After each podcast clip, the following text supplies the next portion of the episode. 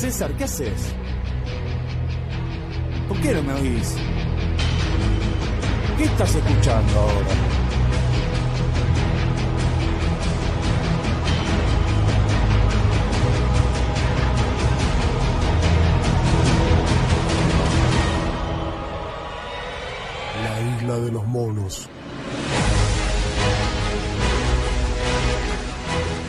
Comienza la isla de los monos.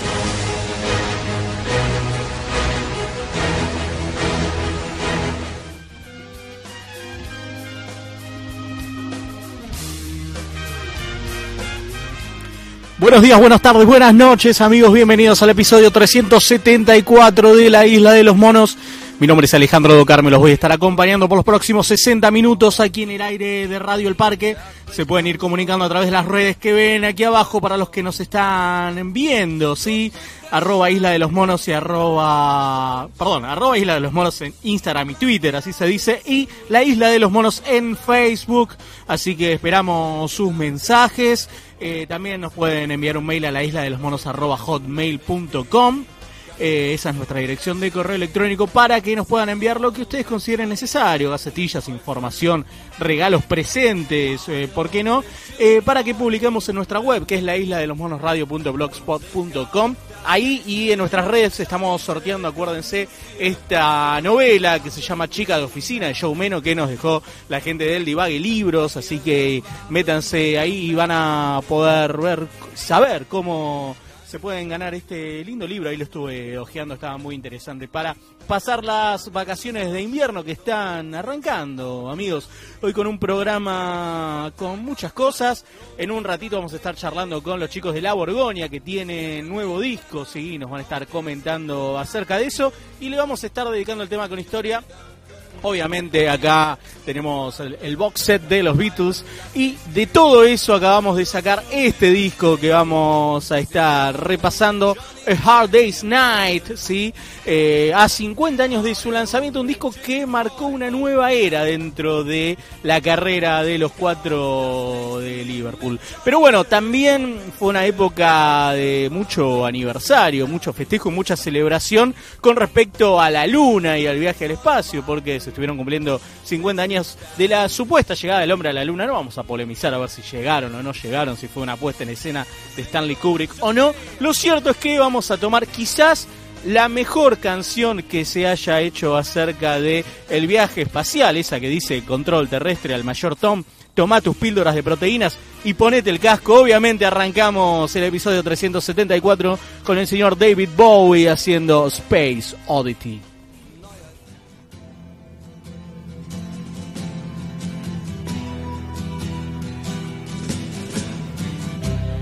Ground control to Major Tom. Ground control to Major Tom. Take your protein pills and put your helmet on.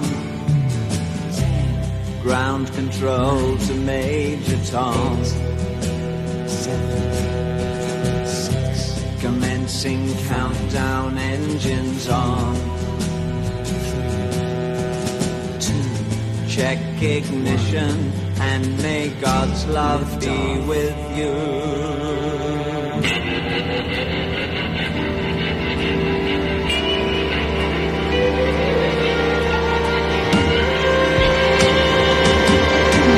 This is ground control to Major Tom.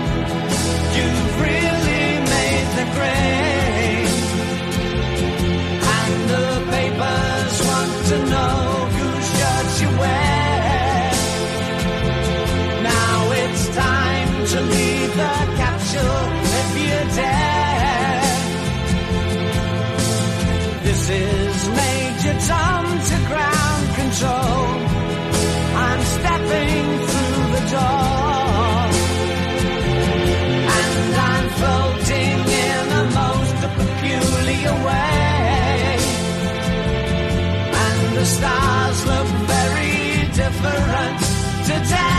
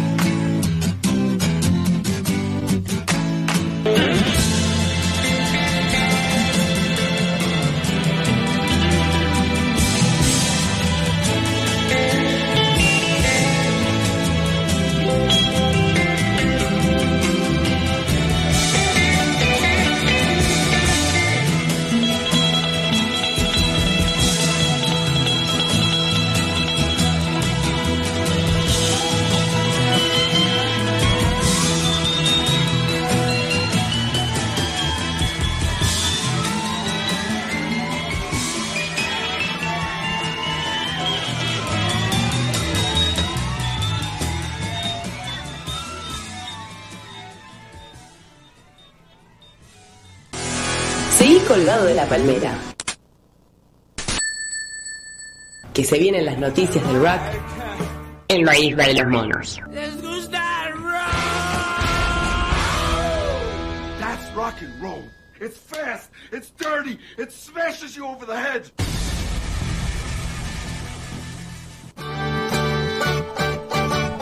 You show us everything you got. You keep dancing in the room gets hot. Seguimos en la isla de los monos y es momento de noticias del rock y el mundo de la información nos lleva a terreno literario porque eh, Metallica, ni más ni menos que Metallica, van a contar su historia como banda, pero en un libro infantil, en un libro para niños, ¿sí? La legendaria banda de metal editará el próximo 26 de noviembre un libro para los lectores infantiles titulado The ABCs of Metallica, el ABC de Metallica, eh, donde se relatará la historia del grupo de manera alfabética, ¿sí? de la A a la Z, queremos imaginar, desde sus comienzos a principios de los 80 hasta el momento actual. El libro está coescrito eh, junto a Howie Abrams y cuenta con ilustraciones del artista del graffiti Michael Caves McLear, ¿sí? Porque, bueno, tengamos en cuenta que los libros infantiles necesitan un componente gráfico importante, ¿sí? Para hacerlos más interesantes. Cada letra del abecedario va a estar dedicada a algún, a algún momento importante de la banda y también va a incluir datos curiosos y anécdotas divertidas. Esto fue lo que James Hetfield, Lars Ulrich y Kirk Hammett confirmaron tanto a través de sus redes sociales como de la página oficial de Metallica. Además, una parte de las ganancias por las ventas se destinarán a la All Within My Hands Foundation, con la que el grupo trabaja para luchar contra el hambre en todo el mundo. Así que qué buen momento para escuchar Metallica, con el que quizás haya sido su último hit. Vamos con The Memory Remains.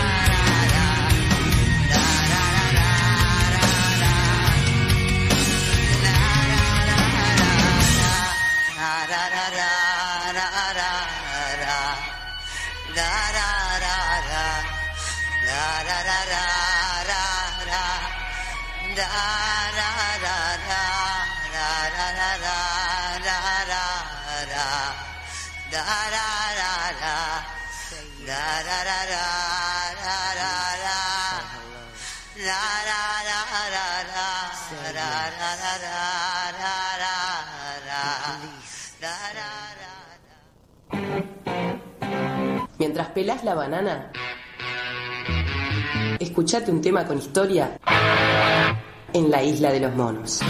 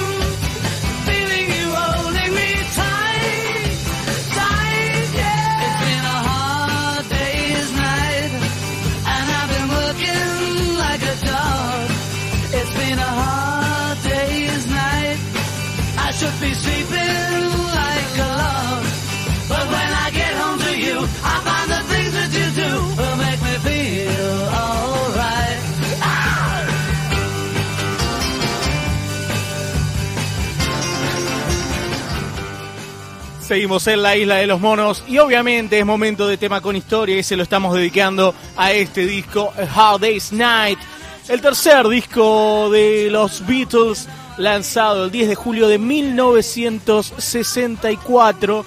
Eh, y bueno, este disco marca el comienzo de, de una nueva etapa en la carrera de la banda.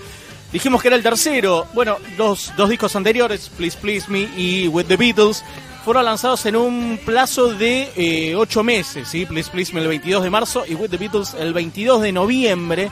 Y bueno, la banda obviamente este, explota con, con estos dos discos, comienza lo que es la, la Beatlemanía.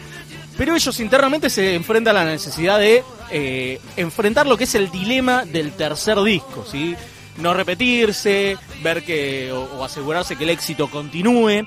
Entonces, este disco marca como un, un momento bisagra dentro de, de la banda.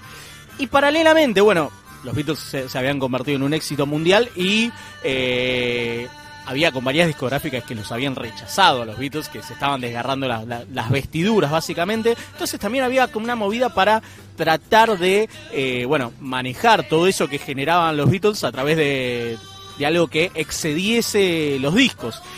Es así que dentro de toda esta carrera por sacarle jugo a, la banda, United Artists eh, trata de eh, sacarle algo de rédito al, al éxito de la banda, proponiéndoles, no le podían proponer grabar un nuevo disco porque tenían contrato con, con otra discográfica, obviamente, pero les proponen eh, hacer una película, ¿sí? Les proponen un contrato cinematográfico con la idea de que cuando se termine el contrato con otra discográfica pudiesen acceder a la música de, los Beatles, cosa que no se terminó logrando. Es así como surge la película Hard Day's Night, ¿sí?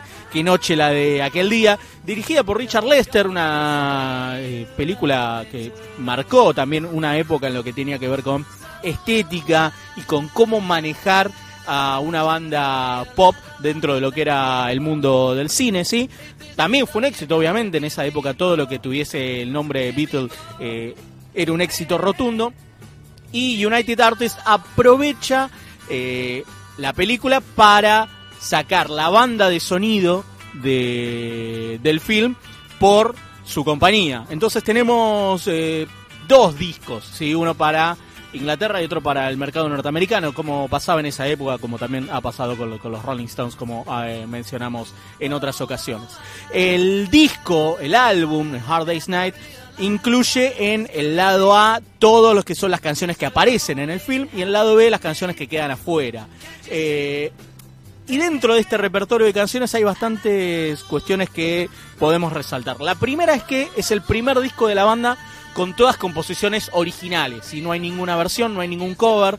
Eh, esto marca también que Lennon y, y McCartney estaban mucho más confiados como compositores y deciden salir adelante con 13 temas eh, compuestos completamente por ellos. Y eso también es otra cuestión eh, que difiere del resto del catálogo de la banda porque no hay ningún tema de George Harrison, por ejemplo, a pesar de que hay un tema que cante George.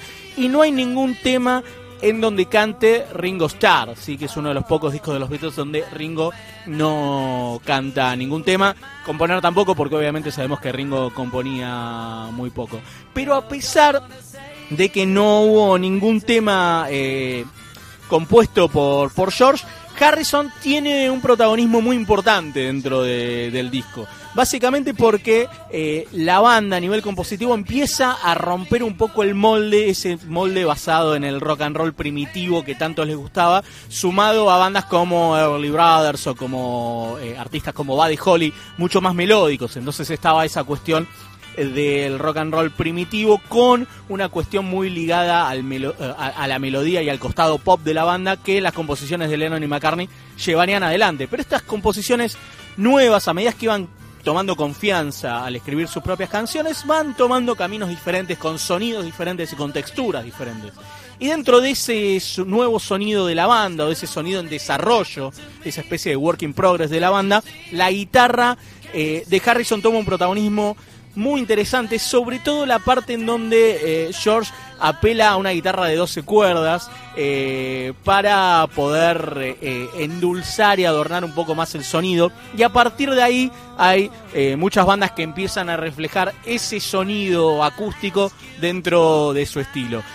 Vamos a escuchar uno de los temas en donde se nota más esta presencia de, de Harrison y con un tema que también se, se convirtió en clásico como casi todos los del disco. Vamos con If I Fell, Beatles sonando de esta manera.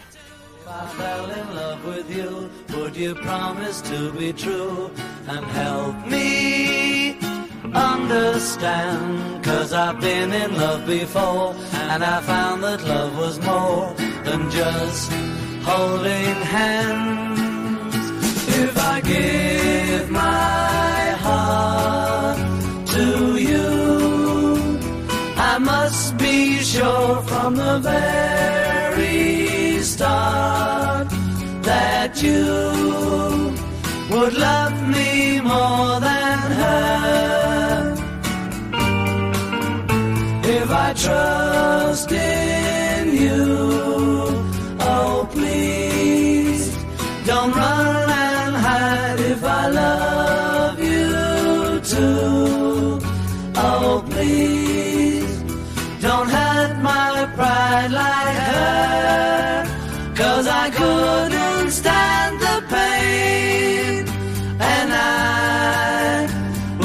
sad if our new love was in vain. So I hope you see that I would love to love you and that she will cry when she learns we are two. Cause I couldn't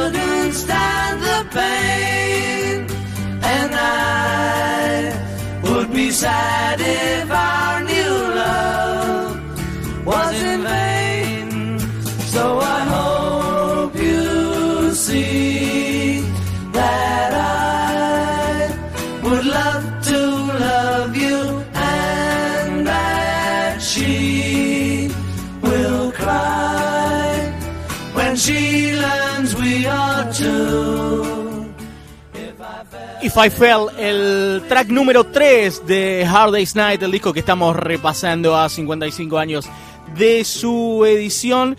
Y bueno, esto es un poco lo que marcábamos, y cómo la, la guitarra de, de Harrison, la, la- acústica de Harrison marca un poco el, el estilo del disco. También este tema que estamos escuchando de fondo, And I Love Her. Eh, y esto es tomado por muchas otras bandas. Por ejemplo, los Birds, ¿sí? Este, deciden, este, que era una banda folk, deciden rockizarse, por llamarlo de una manera, rock, rock and rollizarse eh, y sumarle este, algo de, rock and roll al sonido de la banda, cosa que tomaría más adelante Bob Dylan también y bueno, eh, crearía de esta manera el, folk rock. Pero hay algo interesante dentro de este desarrollo de, de- de estos temas, que es cómo crecen como compositores Lennon y McCartney. Eh, el disco en gran parte está compuesto mucho más por Lennon que por McCartney. En esta época, en la, primera época de los Beatles, eh, había más temas de, Lennon o más temas cerrados o más ideas cerradas de Lennon que, que de Paul. Eso cambiaría después eh, de, de Revolver. Entonces le permitían a la banda instrumentalmente y estilísticamente desarrollar un estilo mucho más amplio. Bueno, decíamos entonces que el lado A, el viejo lado A de, vinilo, son los temas que entraron en la película, el lado B son los que quedaron afuera, pero compuestos obviamente para esa ocasión. Y el disco, bueno, fue un gran éxito en el Reino Unido, estuvo fue número uno por 21, por, por 21 semanas, y en Estados Unidos el soundtrack de la película, si el disco salió como soundtrack de la película con algunas versiones instrumentales, estuvo en el número uno por 14 semanas. Eso hizo también que estallara mucho más la Beatlemanía en Estados Unidos y que eh, se empezara a hablar de lo que era la invasión británica. Muchos, eh, muchas bandas británicas, los Beatles, los Stones, los Kings, los Animals, los Who, este, conquistando el mercado norteamericano y lo, el mercado norteamericano que había que, fue la cuna del rock and roll, eh, empieza también a eh, tener una nueva generación de músicos inspirados no en los viejos eh, héroes del rock and roll como Elvis o Chuck Berry, sino en los Beatles y precisamente la invasión británica, bandas como Loving Spoonful, por ejemplo. Después de este disco llegaría este, este, este- habíamos dicho que marcaba una nueva etapa en, el grupo, básicamente porque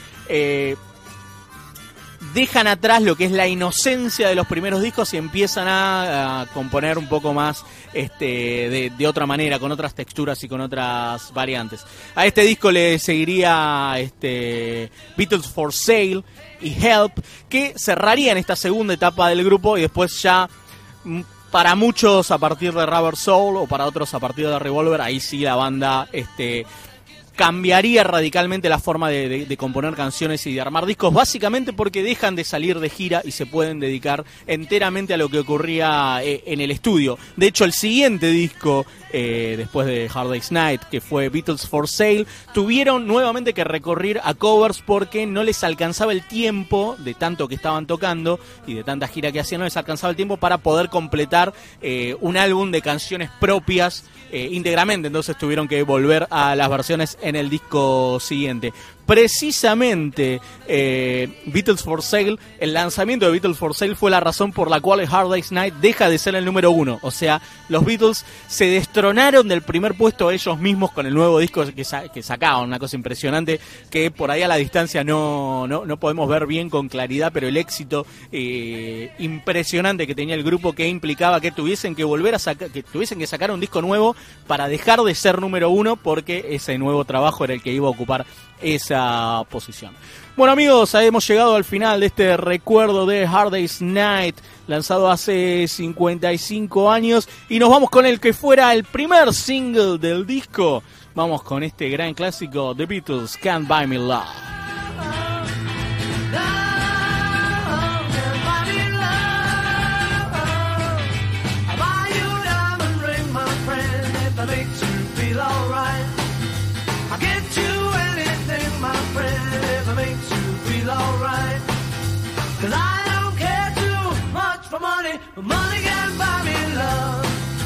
I'll give you all I've got to give if you say you love me too. I may not have a lot to give, but what I got I'll give to you.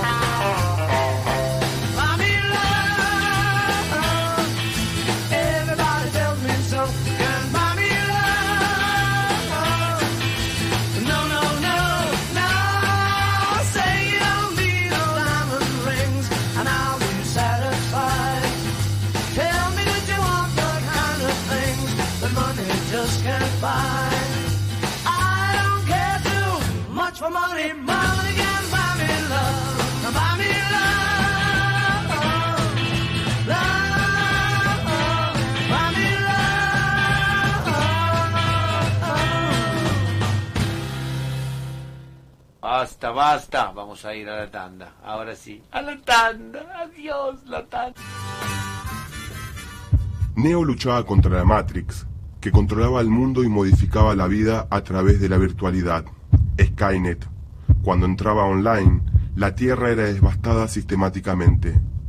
Tienes un email, por su parte, planteaba el nacimiento de la web y las redes sociales como concepción de los lazos humanos. No somos una película, pero planeamos ser la Matrix de la FM, el Skynet de la AM, y sí, tenemos un email radioelparque.com. Así, escucha la nueva generación.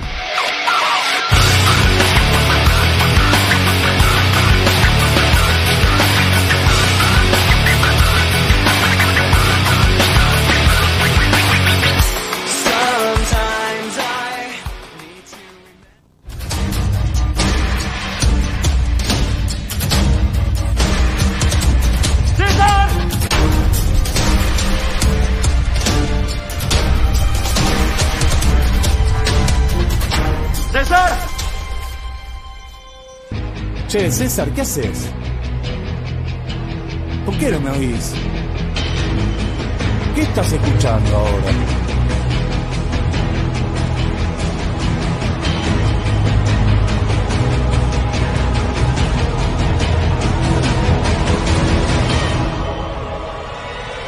La isla de los monos.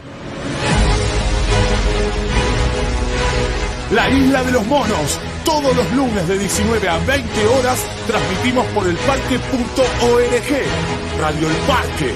Somos vos. radioelparque.com. La música al fin florece. Legal, legalización. De calidad y barato. Legal, legalización. Basta de prohibición. Vamos, ¿sí? En esta segunda temporada de Experimento en Vivo, el programa donde todas las bandas pueden hacer sonar sus canciones en vivo. El mundo de la música del under y de no tanto. Esta vez con nuevos segmentos. A Experimento en Vivo. Experimento en vivo. Todos los lunes, 8 y media de la noche. ¿Por dónde? Por radioelparque.com.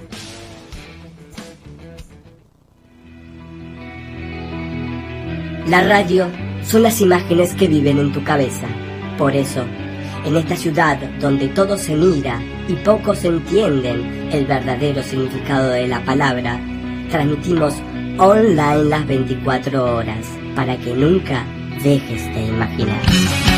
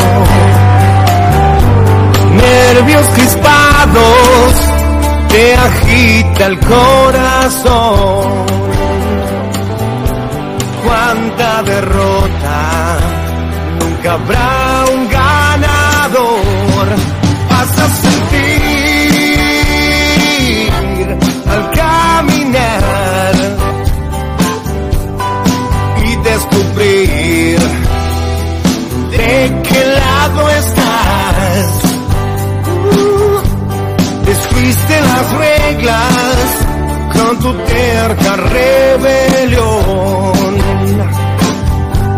no es eterna.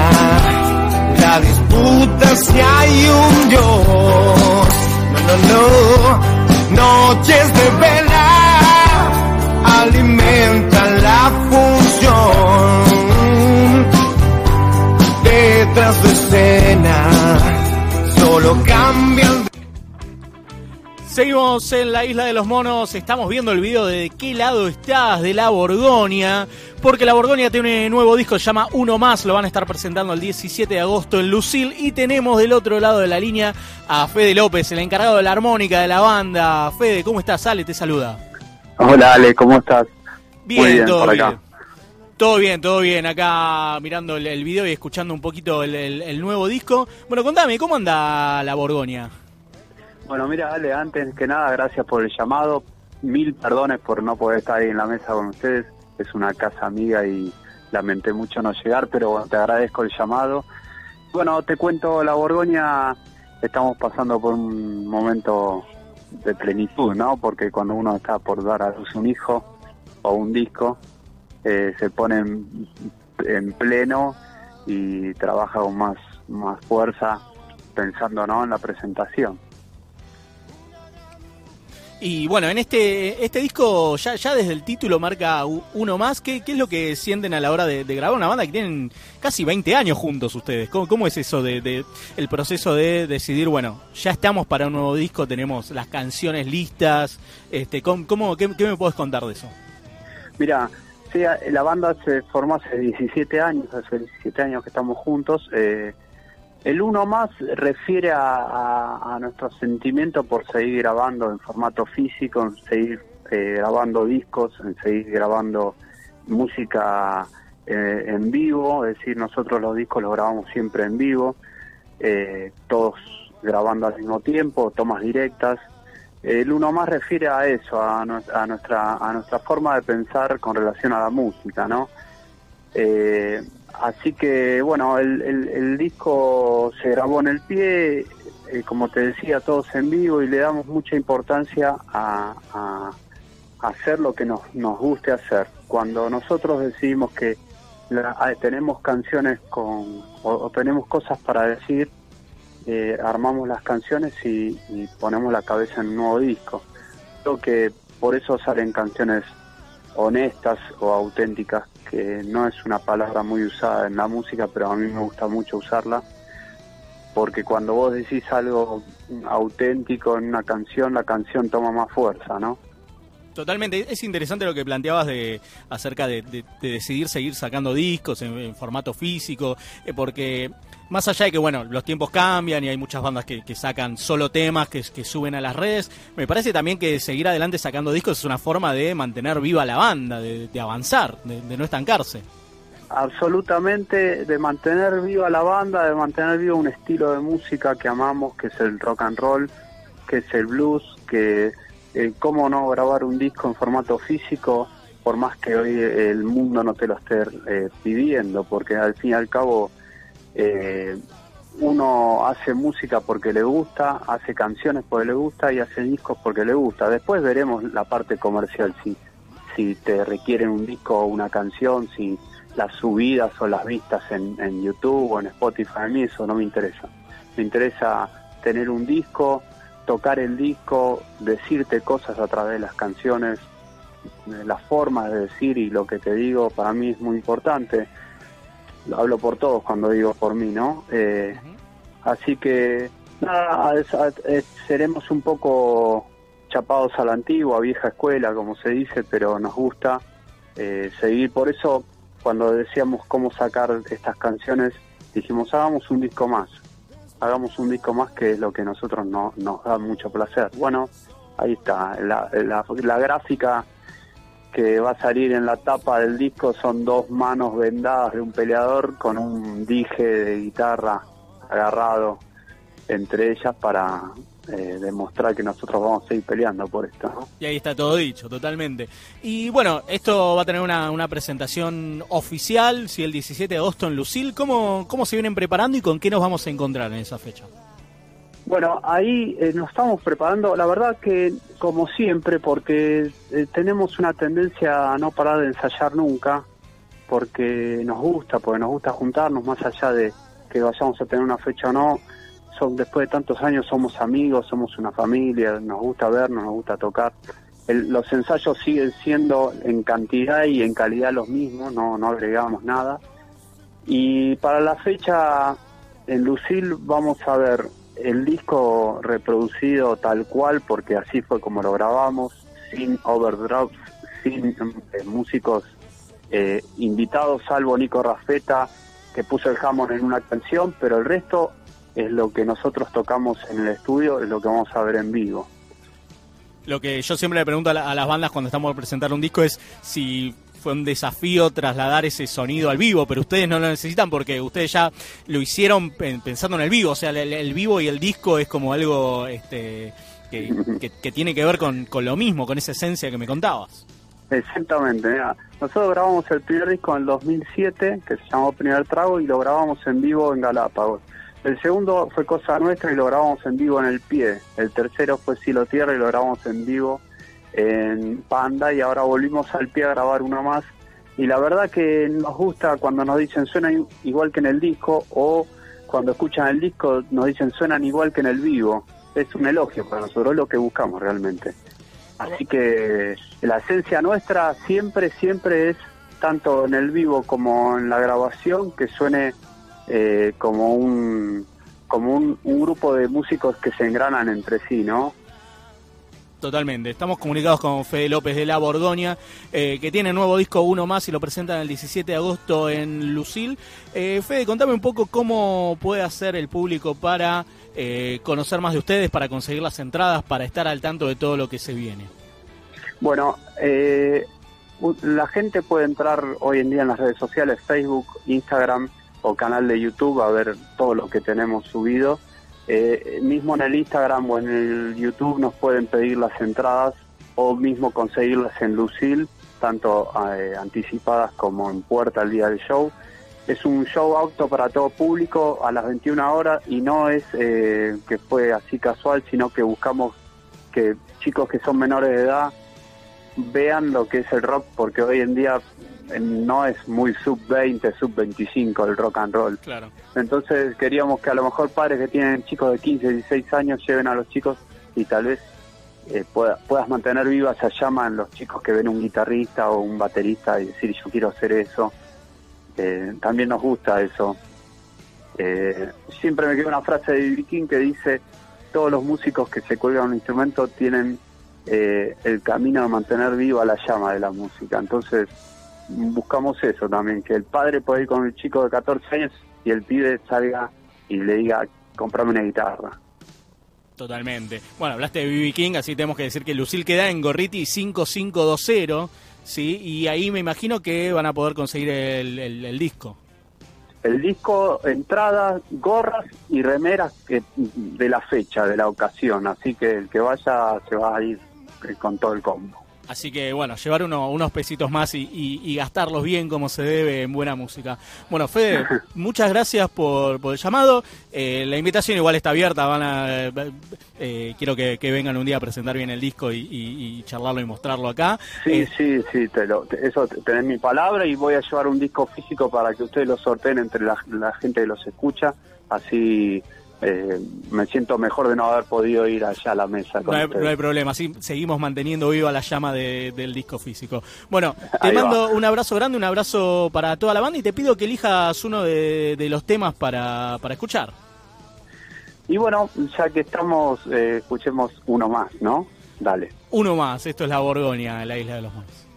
abrazo a todos.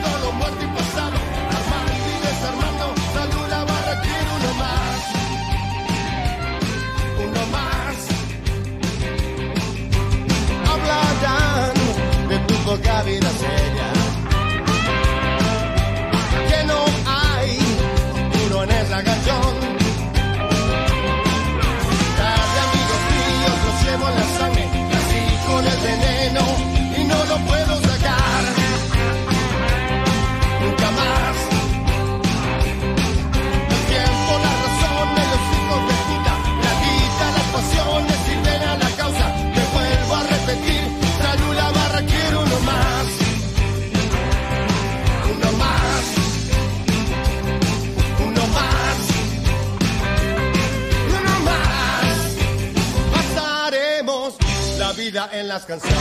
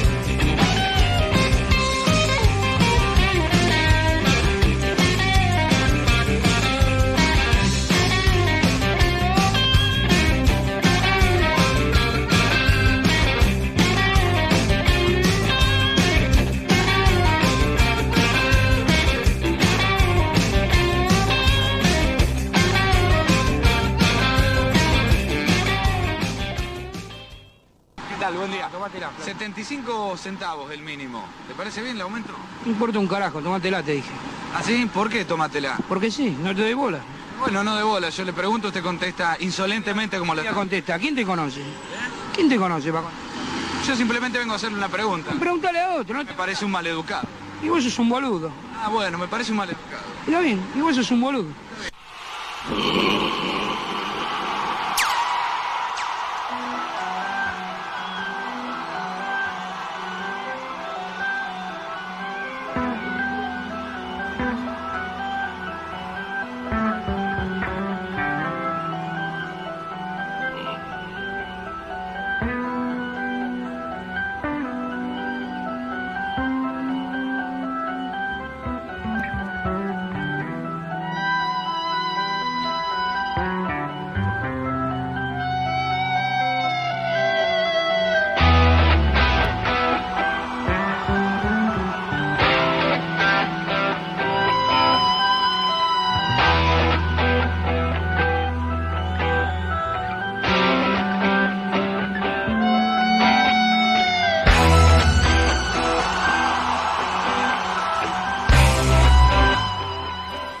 Seguimos en la isla de los monos y estamos escuchando a Roger Waters haciendo Pix, el clásico de Pink Floyd, eh, en su última gira, que precisamente tuvo como resultado una película que se va a estrenar en Argentina. Tuvo, tiene, ya tiene fecha de estreno en Argentina. La película estuvo dirigida por Chris Evans y se filmó en junio de 2018 durante las cuatro presentaciones de Waters en el Sigo Dome de Ámsterdam, un lugar espectacular, ¿sí? Y al igual que en la última visita al país, la lista de temas del show estuvo centrada en los clásicos de Freud entre el 73 y el 79, o sea, entre Dark Side of the Moon y The Wall, junto con canciones de Is This the Life We Really Want, que es el último trabajo de estudio de Waters.